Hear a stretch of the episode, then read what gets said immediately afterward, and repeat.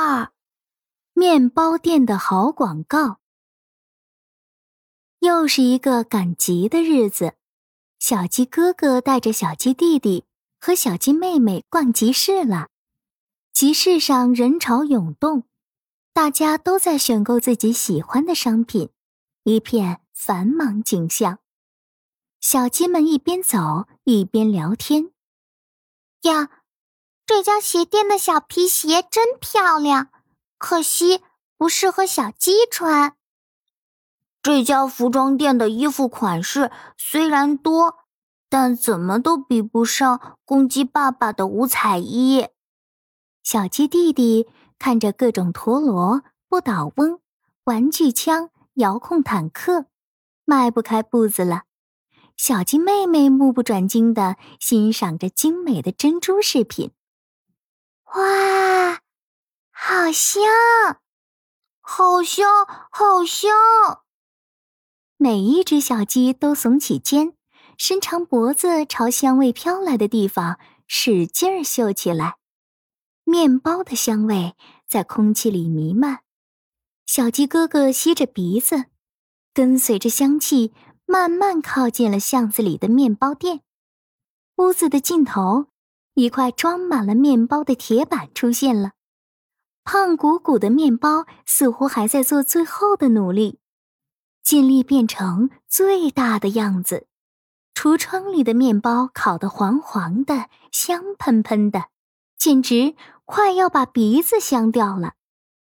面包店外，一只流浪狗两眼紧紧地盯着那黄澄澄的面包，它不停地咽着口水。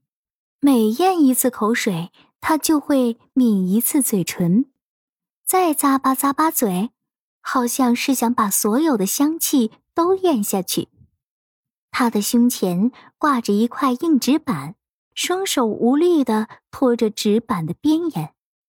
小鸡哥哥走近一看，纸板上写着两行字：“一个人，好饿。”小鸡哥哥灵机一动，他想要让流浪狗和鸡弟鸡妹都吃上面包。想吃面包的小鸡集合了！鸡二哥、鸡三妹、鸡四弟全都围了过来。小鸡哥哥站到一块大石头上，居高临下的吩咐：“我需要红、黄、蓝、绿等颜料，外加一支画笔。”小鸡哥哥的话音未落，小鸡们就行动起来。他们一窝蜂的涌向集市东边的菜市场，那里有一大堆被丢弃的菜。他们啄碎胡萝卜，做成红颜料；啄碎老南瓜，做成黄颜料；啄碎菠菜叶，做成绿颜料；啄碎茄子皮，做成紫颜料。画笔呢？画笔怎么办？